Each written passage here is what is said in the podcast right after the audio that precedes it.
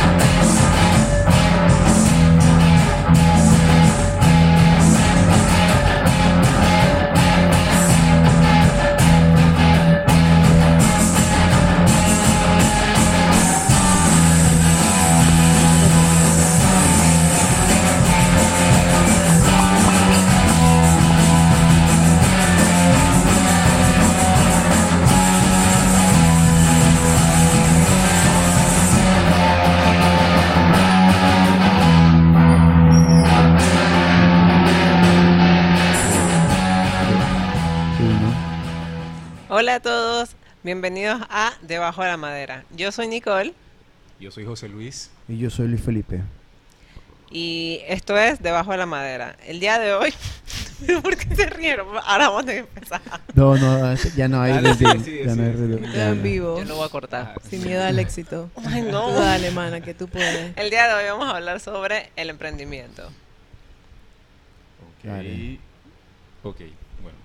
Tercer capítulo. Estamos un poquito más emocionados en el día de hoy para hablar un poquito más acerca del emprendimiento. Tenemos invitado, primer invitado que tenemos aquí en el podcast. Eh, y tenemos aquí a Michelle Valle, que es la dueña de Planta feliz. Planta Feliz.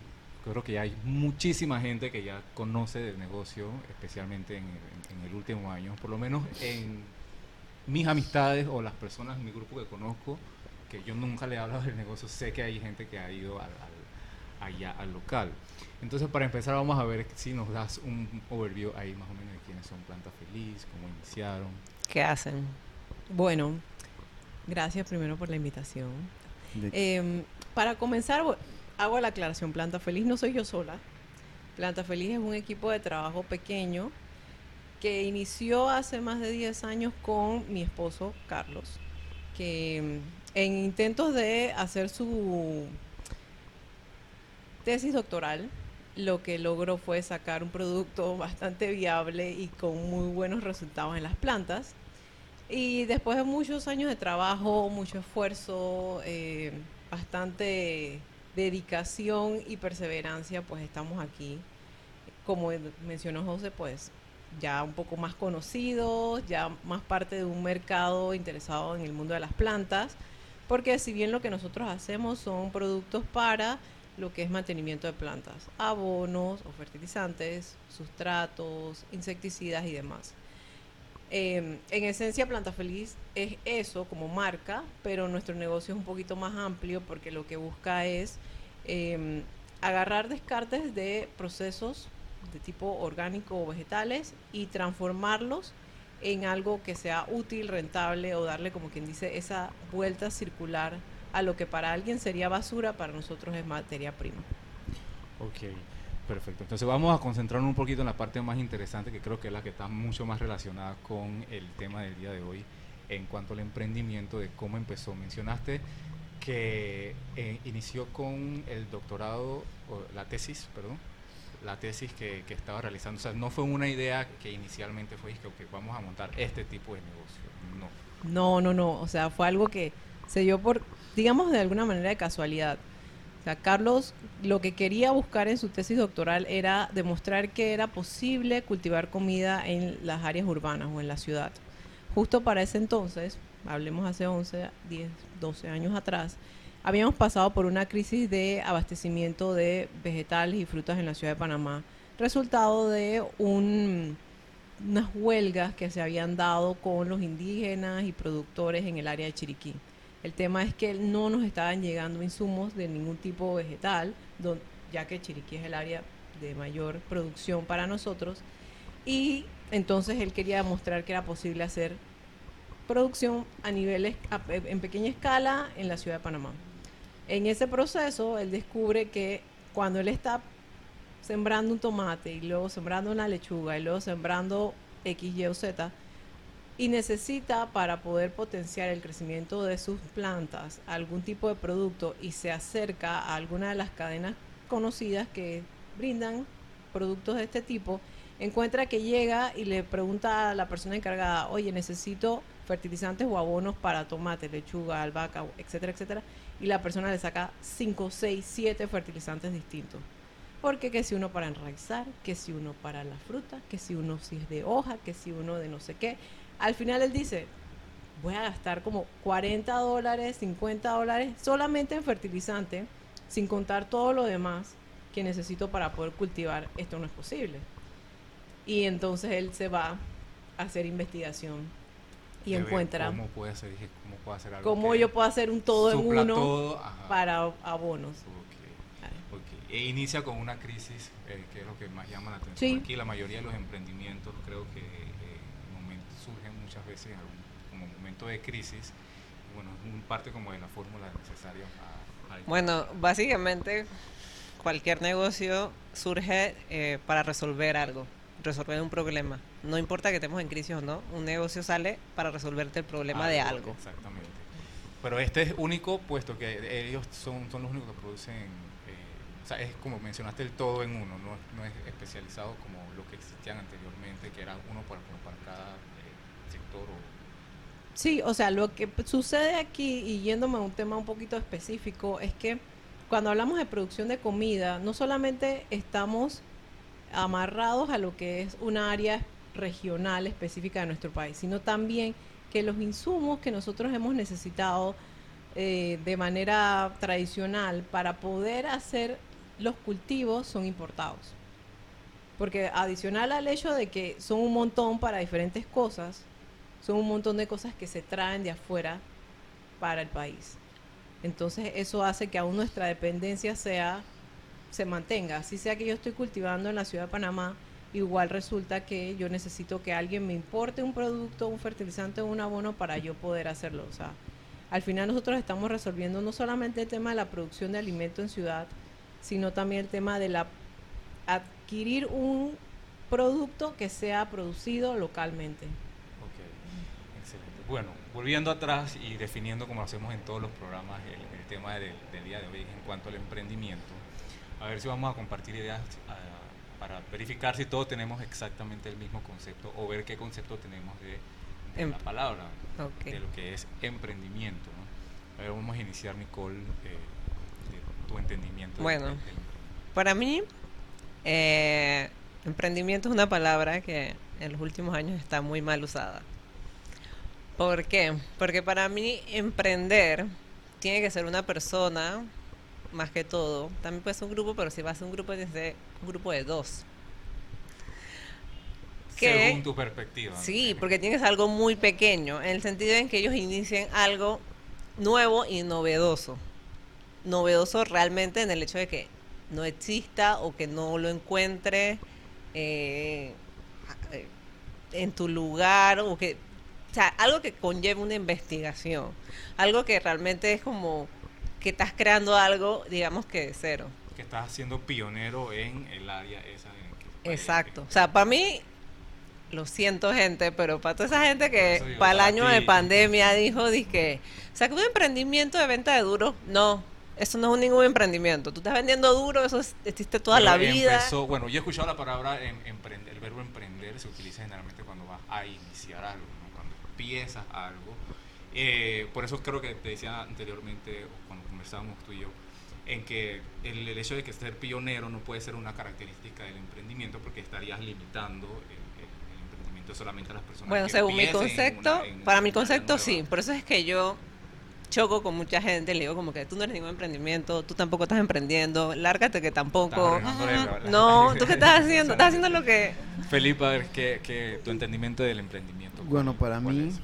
yo del- desde principio siempre he asimilado o correlacionado eh, la palabra emprendimiento con el término anglo del startup y eso está más relacionado es a la innovación tecnológica, no a empresas pequeñas que nacen haciendo la in- innovación tecnológica, buscando desarrollo muy específico de ciertos tipos de tecnologías para desarrollar o solventar cierto tipo de problemas, pero muy específico, o sea, ciertas,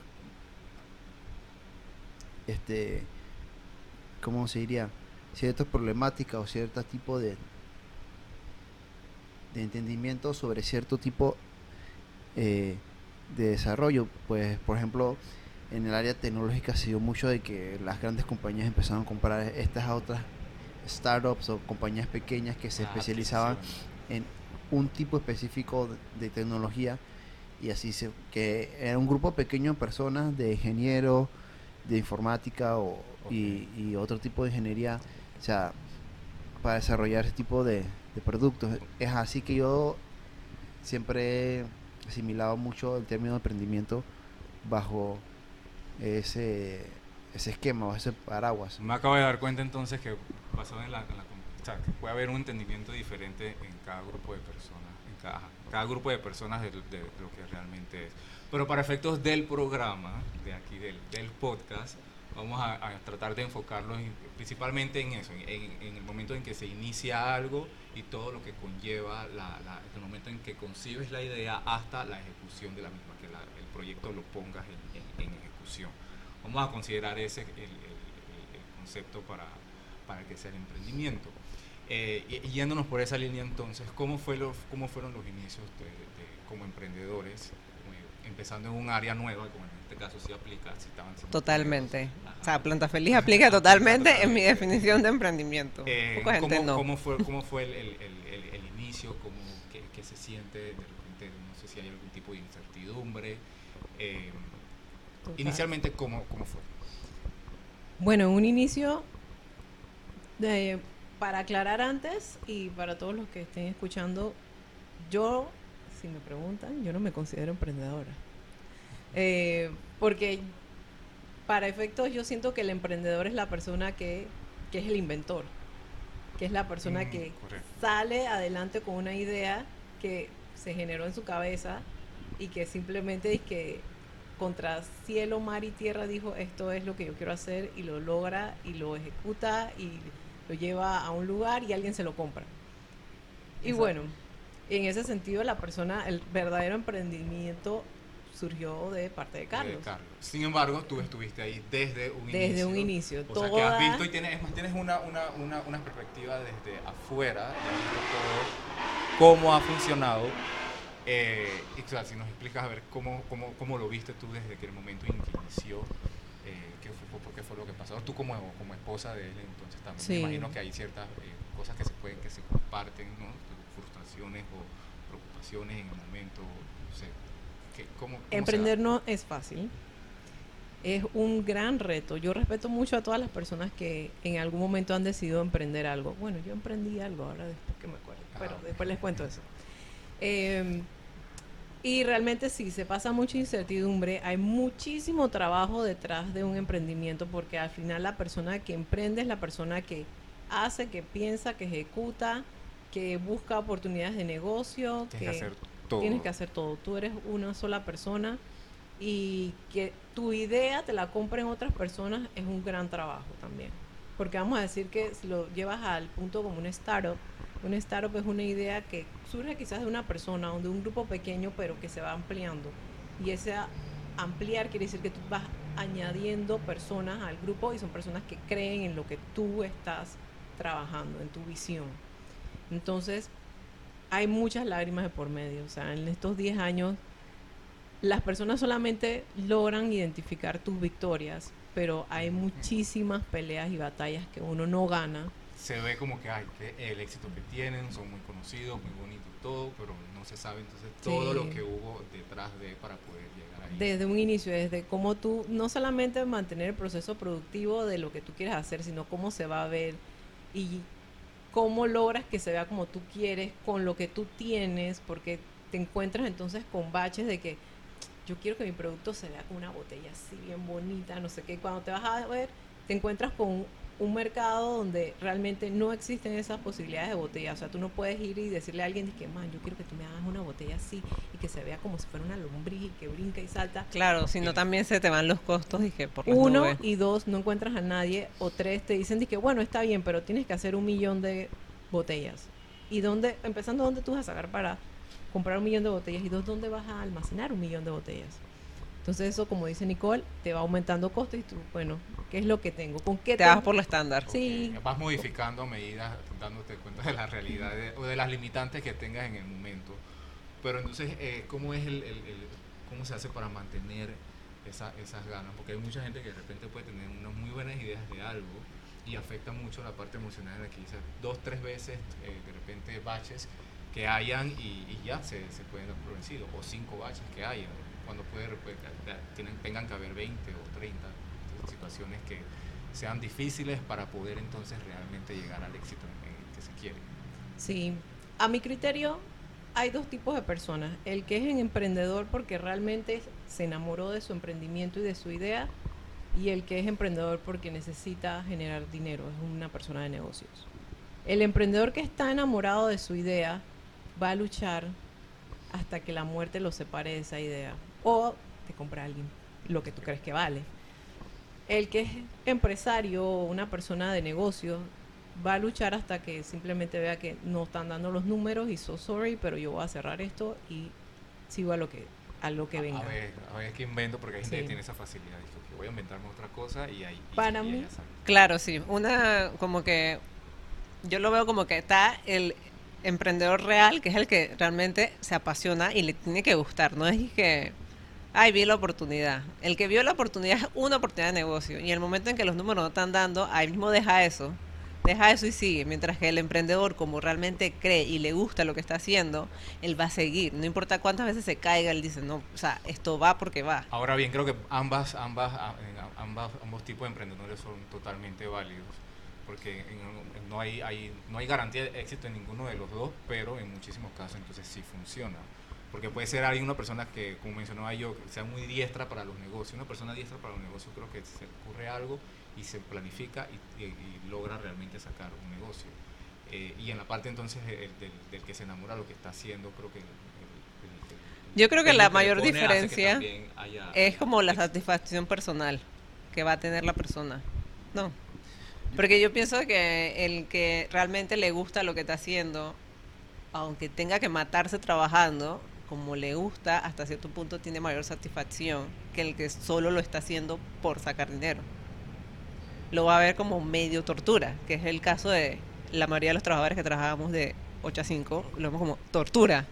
A menos que tenga el mindset de que, ok, esta es la manera en que tiene que ser, no todo va a ser bonito, porque tú pones un negocio, una persona de negocio, sabes que no siempre vas a tener, eh, no todo va a ir súper bien y que pueden que hayan altas y bajas. Y con esa mentalidad, entonces, de igual manera, no te asegura, pero puede que tengas también éxito eh, desempeñándolo de esa forma. Yo, yo personalmente pienso que el emprendimiento, más allá de la parte de la innovación, también incurre, eh, va de la mano con la parte de, de las ganas de, de- de la pasión por lo que se hace, al igual que el limitante de recursos. O sea, no pienso que un emprendimiento simplemente se llama emprendimiento porque la persona tiene una limitante de recursos. O sea, No, si claro. tú tienes un, Elon Musk dicen que es emprendedor. Él no tiene limitante de recursos. Ajá. Entonces yo pienso que tiene que eso va más de la mano con la pasión hacia lo que se hace, hacia lo que se quiere lograr, hacia el cambio que se quiere provocar o al, a la innovación que se quiere realizar. Al cambio que quieres hacer, ¿qué motivación puede tener box? Para- Bueno, él está tratando trabajar. de llegar a la- al, al espacio. Está bueno, Él anda en una, de- Llega a en Marte, una- ajá, sí, él anda en una carrera para, para llegar a Marte y que sea algo que él lo que quiere es quedar en los libros de historia, eso es lo que yo siento. Sí, Exacto. Porque hay muchísimos otros motivos o hay muchísimas otras cosas que hacen en este planeta que son mucho más importantes, que son fix the basis para llegar a un nivel como de igualdad eh, social, pero él está decidido en llegar a Marte. O sea, lo que Bueno, Claro, literalmente deseos, se ¿no? quiere ir a otro planeta. Él, y él, él necesita ir a terapia, definitivamente. O sea, bueno, Musk lo que quiere él es hacer que la vida de pudiente, de primer, de, de primer nivel, en el países de primer mundo, sea más sostenible. O sea, porque el asunto es del Tesla, de diferentes cosas que él tiene con las antes que del, del, no me acuerdo los nombres, pues él tiene que también en un negocio con la punto de esto de, de las baterías caseras y el asunto esto de, de las tejas que son también paneles solares y el asunto este también es que va del en internet todas, creo. de una internet que es y que satelital pero que pero que es móvil y todo ese tipo de cosas Bueno, también se- se está bastante preparando grande. para que cuando se vaya toda la porra, la gente rica Se vaya pueda pa' ir pa' Marte. Marte y nosotros nos quedamos acá. Jodiéndonos. Pero bueno. bueno Ok, entonces, luego de un inicio de, de, de, eh, de- de iniciar y, y que no sé si que tan sea una de las partes más difíciles o más fáciles, tal vez eh, creo que el proceso en, en, en- el medio puede que sea un poco más difícil porque es mantenerse. No que sea fácil nada más iniciar, pero tú inicias y ya co- concretaste tu idea. Entonces, ¿cómo, ¿cómo te mantienes ahí? Que creo que puede inf- influir muchísimas cosas. Después de cierto tiempo, eh, no sé si hubo un momento entonces que se bajaron los ánimos o cómo se hizo para poder mantener esa consistencia de, durante todo este tiempo, porque fue hace 10 años, sin embargo, o si, si mal no estoy, creo que ha tenido un, un auge muchísimo mayor en, en los últimos dos años. Sí, Dos en, años. los- en- sí, en el último año y medio definitivamente se ha sentido una diferencia porque, bueno, la pandemia llegó y la gente se mantuvo adentro. Y ese estar adentro implica que voy a hacer dentro de mi casa y una de las cosas que relativamente es planta. económico y que es bueno para la salud tanto física como mental es cuidar plantas. Pero sí, mucho, mucho trabajo, mucho sufrimiento, muchas decepciones también.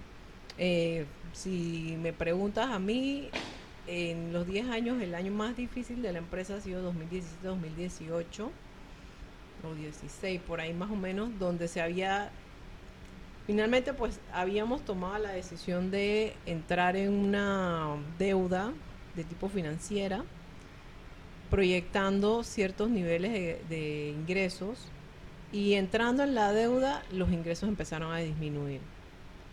Y eso fue... No salió nada como esto se esperaba. no, no salió para nada como se esperaba porque se adquirimos la deuda, se hizo la inversión, la inversión no resultó como esperábamos en términos de ingresos para la empresa porque disminuyeron los pedidos que nos hacían y el punto que se había abierto como un punto de venta no estaba tampoco facturando Generando. ventas directas. Entonces al final es- eh, fue un periodo en el que literalmente estábamos en proceso de trabajar para pagar las deudas más importantes y dejar atrasadas las deudas menos importantes con el fin de seguir andando pues y no Ah, porque con, con ese fin, todavía seguía la mentalidad entonces de, de- de continuar. sí. Estaban haciendo, cambiando de estrategia para ver cómo, entre comillas, sobrevivían. Exacto, o sea, era, en ese momento se- totalmente se convirtió en un emprendimiento de Supervivencia. supervivencia, que no es lo que uno quiere, pero Claro. era lo que lo que lo que sucedía en ese momento. ¿Y cómo se maneja? ¿Qué crees tú que fue como el factor clave para poder mantenerse? eh, El amor por lo que se hace. No, no cualquiera, especialmente en, en el tema emocional de las personas, muchas veces influye la- la- las características de la persona para, para lo que está haciendo. Y no es lo mismo una persona que realmente tenga una interés muy fuerte y que sepa que debe continuar, una persona que, como mencioné antes, dos, tres cosas que suceden, inclusive fuertes, pero entonces ya, ya eh, cuelgan los guantes, como quien dice. Sí, creo que, bueno, eh, pudieron haber influido muchas cosas, empezando pues el nivel de perseverancia de Carlos, siguiendo que a pesar de que por ese lado no había ingresos, pues yo en ese momento tenía un trabajo eh, de 8 a 5 y eso ayudaba también a por lo menos cubrir las necesidades básicas nuestras como familia y el negocio se estaba nada más pagando a sí mismo, pues. Eso fue clave entonces para poder mantener el, el- Sí. el balance. A mí me parece sumamente interesante. Creo que la pandemia llegó y le ha enseñado a mucha gente la realidad, porque yo recuerdo cuando empecé a trabajar, La gente siempre comienza a soñar y dice como que, ah, yo quiero ser el dueño de mi empresa, yo quiero ser, porque yo no quiero trabajar para nadie. Esta es la frase es típica. te- Yo no quiero trabajar para nadie, yo quiero trabajar para mí, tener mi tiempo, tener mi no sé qué. Pero justo en mis primeros años de trabajo, yo trabajaba en una empresa bien chica. Literal, éramos los dueños y yo. Y me acuerdo que los primeros meses para mí fueron muy angustiantes porque en esa empresa habían como que momentos de mucho trabajo y momentos de nada de trabajo. Y cuando no teníamos trabajo, yo estaba así, cada quincena es que me van a votar. Me van a votar porque yo no estoy haciendo nada, literal. Me van a votar. Y podían pasar meses y yo así, ve, me van a votar, no estoy haciendo nada aquí. Todos esos meses en Me esa zozobra de no estoy haciendo nada, me votan. me Ahí yo estuve voy, tres años, creo que ya después del año y medio dejé la tontería de me van a votar, me van a votar porque no me iban a votar, llevas tres definitivamente. años en el mismo son. Exacto, y más o menos llegué a entender y entendí lo que es ser tu propio jefe, el dueño de la empresa, que a ti es el que te va a tocar resistir y a ti es el que te va a tocar, porque la persona que te está trabajando le tienes que pagar. Tú tienes que seguir pagando las cuentas, pero tú eres el que tienes que ver qué haces, cómo vives, qué comes, si es que comes, todas esas cosas. Entonces, cuando la gente me venía y me decía "Es que no, que yo quiero ser mi propio jefe, que no voy a trabajar para nadie, yo, siempre vas a trabajar para alguien, porque alguien te va a tener que dar dinero. Entonces la gente no ve esa parte, nada más veía la parte como que la parte que se le pintan como en las películas, pues como que el dueño de la empresa que está pretty, que voy a llegar a las 10 de la mañana, me voy a ir a las 2, mentira. No, es mucha más responsabilidad Mentira. que todo, que un trabajo Ese es el que más trabaja. Y lo más triste es que uno de estas personas es una persona que yo admiro mucho y que yo decía, ay, que más este man ha logrado todo lo que quiere y lo ha logrado bien. Y a pesar de que él ya tenía no una, sino varias empresas, ese man igual se paraba a las 7 de la mañana, era el primero que llegaba, era el último que se iba y las, las preocupaciones nunca se iban. O sea, literalmente él faltaba un día al año a la oficina y era porque celebró su cumpleaños y el día siguiente no quería ir. Y ese día lo llamaban, lo buscaban para todo y era como que, ey, déjenlo, Fred. Déjenlo, que el déjenlo. man está presente. Déjenlo, el man está bien gomado, déjenlo. O sea, un día, por favor. Pero la gente nada más veía como que la parte bonita. Entonces, con esto de la crisis, la gente, todo el mundo se tiró a emprender. Y se dieron cuenta que no es tan fácil. Y tampoco tú puedes decir que, como yo abrí esto, me tienes que comprar. Porque había mucha gente con esa actitud como que, ay, pero es que la gente no me está comprando. Pero es que tú tienes que hacer tu marketing a ver quién quiere. Porque ya entonces entras en un área como un poquito más especializada, ¿no? Porque era, era de repente sucedía eso, no me están comprando, pero entonces ya tienes que ir viendo que, dónde ¿Qué estás que haciendo mal? qué estás haciendo mal. ¿Cuántas? Porque todo el mundo se puso a vender dulce. Más si todo el mundo está poniendo a vender dulce, ¿qué tú, Que qué tú tiene tu dulce ofreces? diferente, o sea, que ajá. cuál va a ser tu Porque yo como consumidor, yo quiero comprar algo pretty, no quiero comprar una basura. Nada más que porque eres mi amigo. No, po- porque eres mi amigo te compro una vez. Después, no Ya, cuenta conmigo porque malo, no, no, tampoco puedo perder mi dinero. Yo pienso que, bueno, ahí tengo varias preguntas. Una de las cosas que yo estaba pensando era que, por lo menos en Estados Unidos, Europa, se da mucho esto del fundraising para los emprendimientos, de que empiezan, tienen una idea, hacen un prototipo con pocos recursos y tiran o sea, el fundraising para poder entonces empezar realmente con plata a otras personas, ¿no? Y de- obviamente prometen eh, el producto, prometen ciertas cosas, pero obviamente que eh, muchas veces tienen que ser productos con precio premium para poder que todo eso tenga un significado, un sentido y poder eh, realmente empezar así, ¿no? Pero ese modelo no se puede replicar realmente por lo menos en un país como el de nosotros. Por lo menos no tanto, no es tan fácil, uno, y dos, que bueno, en el área específica de Planta Feliz era aún más complejo hacer ese modelo. Pero yo creo que sería eh, propicio que des como una, idea, ex- expliques exactamente vagamente, pero para que Ok. se entienda qué es un, Un fundraising. Bueno, de hecho, Planta Feliz hizo uno. Hace como tres años y medio. Eh, cuando tú haces un fundraising, la idea es que tú quieres eh, coger alguna cantidad de dinero determinada para lograr un fin, ya sea aperturar un sitio, eh, producir un, un bien. Y las personas que ponen dinero tienen algún tipo de retribución. Las retribuciones van a ir variando dependiendo de la idea de la persona que hace el fundraising. Las Y de la retribuciones- cantidad. Ajá, las retribuciones pueden ir desde tu aporte te va a dar el producto final cuando ya lo tengamos hecho a en el otro extremo tu aporte te va a dar una eh, simplemente que te mencionemos en un story de Instagram diciendo que "Hey, gracias Nicole puso un dólar Ok. Entonces- no va necesariamente como que cierto porcentaje de... de- No, no, no, no te hace parti no te hace partícipe como, como una persona, un tenedor de acción de la Ajá, empresa de en lo absoluto. Lo que tú haces es como que tú aportas a que una idea se haga realidad. Eh, y ya de ahí la persona que recibe el dinero eh, te dice cuál es como que tu reward, pues. Y bueno, tú sabes de antemano que si tú aportas un dólar, nada más te felicitan por Instagram. felicito. O sea, que la Y si que tú aportas realmente- 100, la persona te va a mandar después su El artículo, el producto o lo que sea.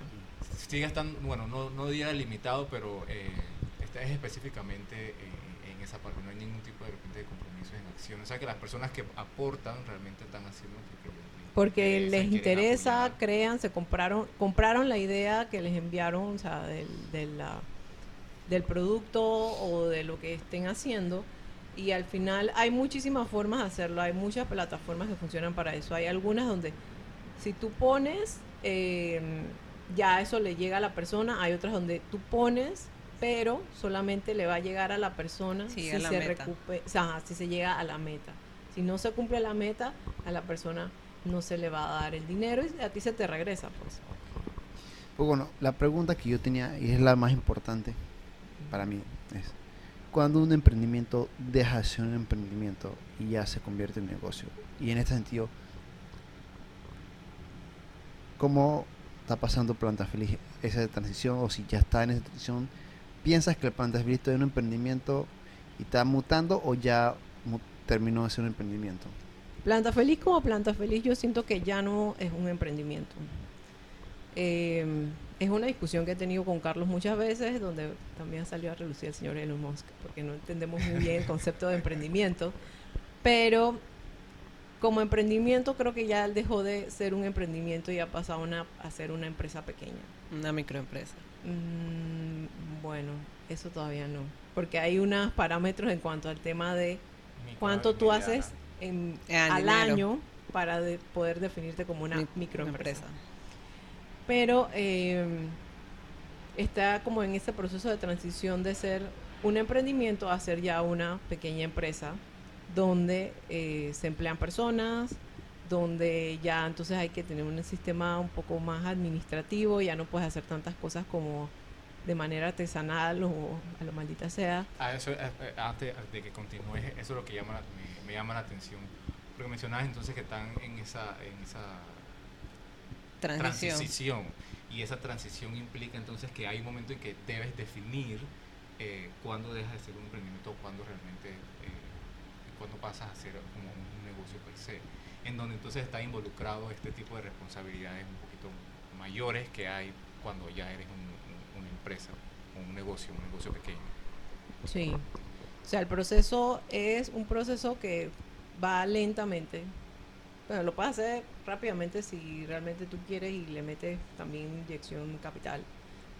Pero si no, ese es sacarte ese mindset, porque también es un mindset donde tú dices que ya yo no soy un emprendimiento, ya yo soy una empresa pequeña, ya yo tengo que hacer ciertos cambios en mis procedimientos, ya yo no puedo estar simplemente confiando en la buena voluntad de las personas o pensando que yo voy a ser la persona que va a estar involucrada en cada una de las cosas que se tienen que hacer de la empresa, porque en verdad uno es uno y las cosas se van multiplicando, las cosas por hacer.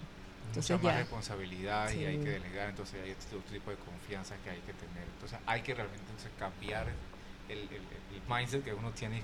Me imagino uno no se da cuenta, un momento estabas emprendiendo, inventando y viendo qué hacía y ya entonces en otro momento como, como pasó a- hace dos años entonces que hubo muchísimo más auge, así como que hubo un boom y ya las responsabilidades eran muchísimos mayor, eh, eran mayores. Sí. Y te toca asumir riesgos que algunos pues pagan bien, otros no tan bien, pero pero bueno, o Es sea, parte de- ahí es parte de lo no es nada nuevo, o sea, simplemente que con un poquito una escala un poquito más arriba, pero sigue siendo lo mismo de siempre es asumir ciertos riesgos donde si sale bien pues bien y si no pues bueno, volvemos nos paramos y seguimos. ¿Tenías otra pregunta, Nicole? Bueno, realmente mi pregunta iba por la misma línea, era cuándo se da el salto de, de un emprendimiento a, lo que es una microempresa o una marca. O sea, yo puedo hablar por... Tienen que entender que yo estudié publicidad.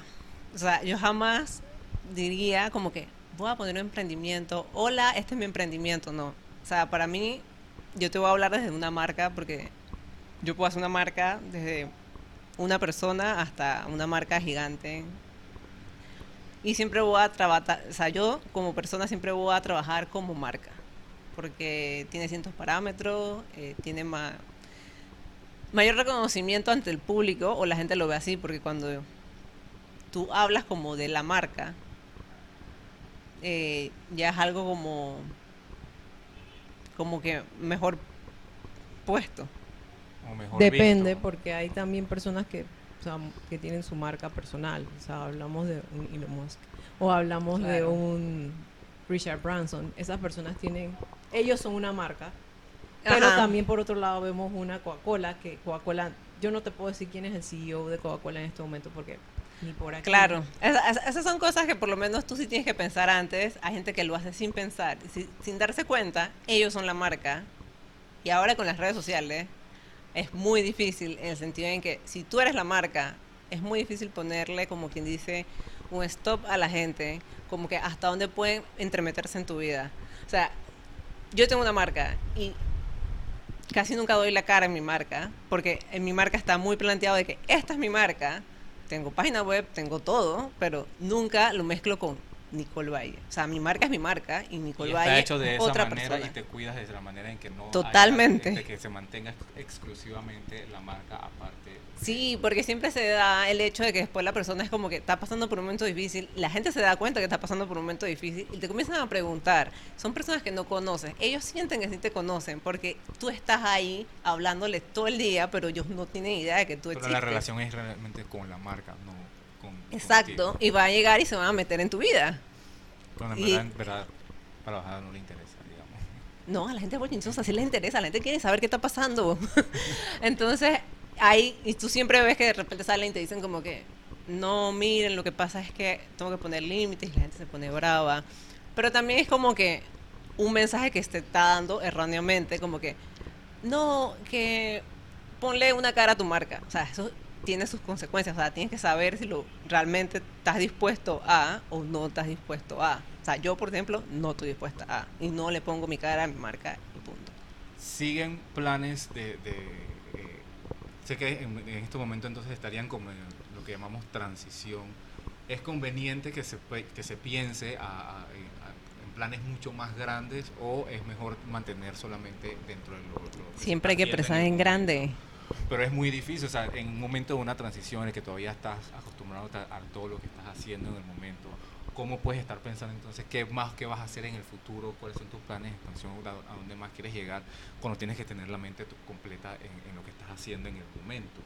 Bueno, eso es uno de los cambios que se dan cuando tú pasas de ser un emprendedor a ser un un empresario. Porque tú como cabeza tienes que estar pensando hacia adelante, porque tú eres la estrategia.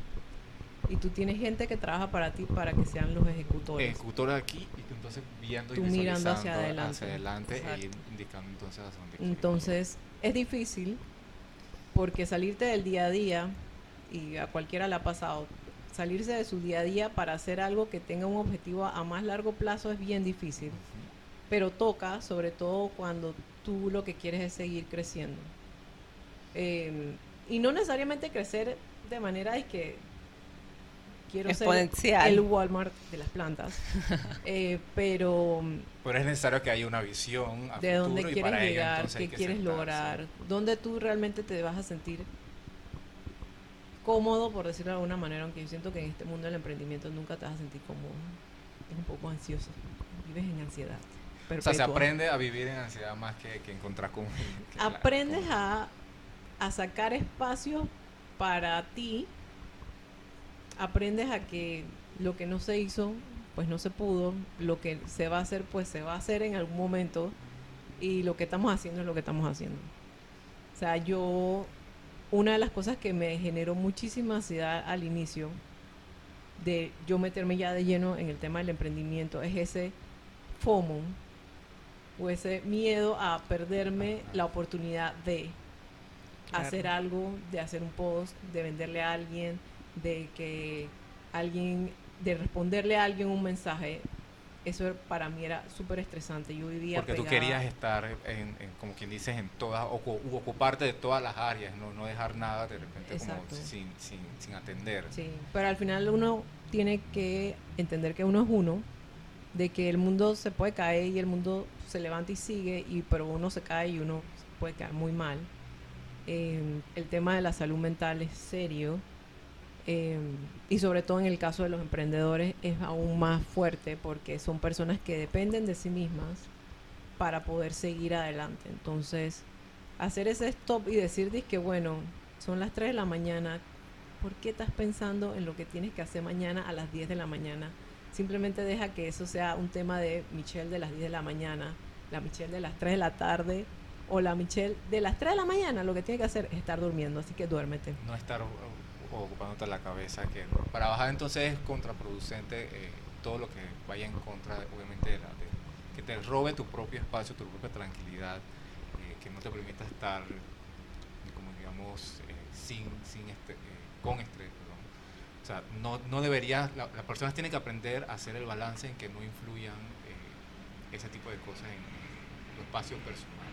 Sé, tú en algún momento dijiste, "Bueno, estabas despierta a las 3 de la mañana, tú misma entonces te recapacitabas y decías, ok, no, ya hasta aquí, y entonces volvías a, a ti, te organizabas mejor y entonces le dedicabas tu tiempo como correspondía. ¿Fue fácil? ¿Lo puedes hacer inmediatamente o es también como un proceso en donde debes ir acoplándote? Eso es Ah. práctica. O sea, práctica es, bueno, el término que le dicen es mindfulness. O sea, centrarte en el aquí y el ahora. presente, estar en... O sea, yo no me puedo preocupar ahorita por lo que yo voy a hacer el lunes, porque el lunes no ha llegado.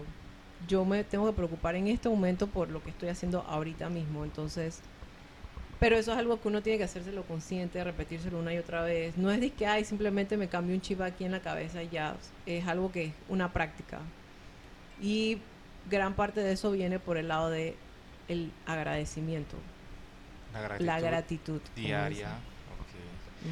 Sí, por otro lado también uno tiene que pensar como que, o sea, si sigo perdiendo mi tiempo pensando en esto, no voy a poder descansar y no voy a poder estar mañana al 100 para poder llevar mi día bien. es Pues si no voy a tener puros días mochos y malos y no tiene sentido. Lo mejor que tú puedes hacer es como que descansar y ya al día siguiente darle con todo. Ok, bueno, muchísimas gracias Michelle por todos los aportes bastante ustedes. significativos que... que Espérate, antes que terminemos, eh, tres consejos para los verdaderos emprendedores. Bueno, primero que, que aprendan a que las personas te van a decir que no. Que te llenes de mantequilla el cuerpo y entiendas de que va a haber personas que no les va a gustar tu producto, que no te van a querer comprar el producto o que simplemente van a pensar que otra cosa es mejor. Y por esa misma línea, realmente, si tu producto es bueno, si lo que tú haces tú le metiste mente, corazón, alma, vida, sangre y todo, ese es el mejor producto del mundo y te lo tienes que creer tú primero para después vendérselo a otro. Y tercero, saca espacio para tu, para tu vida personal, para tu salud mental. Es muy importante la salud mental. Deberíamos hablar de la salud mental uno de estos, en uno de los próximos Claro que episodios. sí. Puedes invitar también. Ah, ok. Y así psicóloga. Cierto, Ella es psicóloga. psicóloga, psicóloga. Vieron, gente, lo importante que es ir a terapia. Ustedes piensan que es relajo, que yo los mando a terapia, Por pero eso en que verdad sabes la vayan. importancia de ir a terapia para Claro, o sea, ustedes antes me ven, actualmente no voy a terapia, pero yo he ido, yo he ido al psicólogo, Bueno, yo, yo estoy por ir dos que tres veces he ido al psicólogo. Me da un poco de pereza, pero he ido. Yo sé lo que es eso. Ok, bueno. Planta Feliz, ya saben, para todas las personas que quieren los productos para sus plantas, ya que ha sido el boom de esta. Creo que todas las personas, la mayoría del 70% de personas que yo conozco tienen sus plantitas en su casa. Inclusive hasta ya yo tengo mis cactus. No sé si es que ya eso con lo, con lo de los 30, así que para todas las personas que ya están en el mundo de las plantas pueden ir a Planta Feliz. Tienen productos realmente que funcionan muy bien, tienen muy buena reputación por lo que he escuchado, como mencionaba anteriormente. Y bueno, muchísimas gracias nuevamente por habernos acompañado en el día de hoy. No sé si Ah, sí, síganos en arroba planta feliz en Instagram. arroba planta feliz. Y si tú eres una de esas personas, que matas plantas, puedes ir a Planta Feliz para que te asesoren. Y la reviven. Te asesoran para que no se te mueran. Quedan en San Francisco.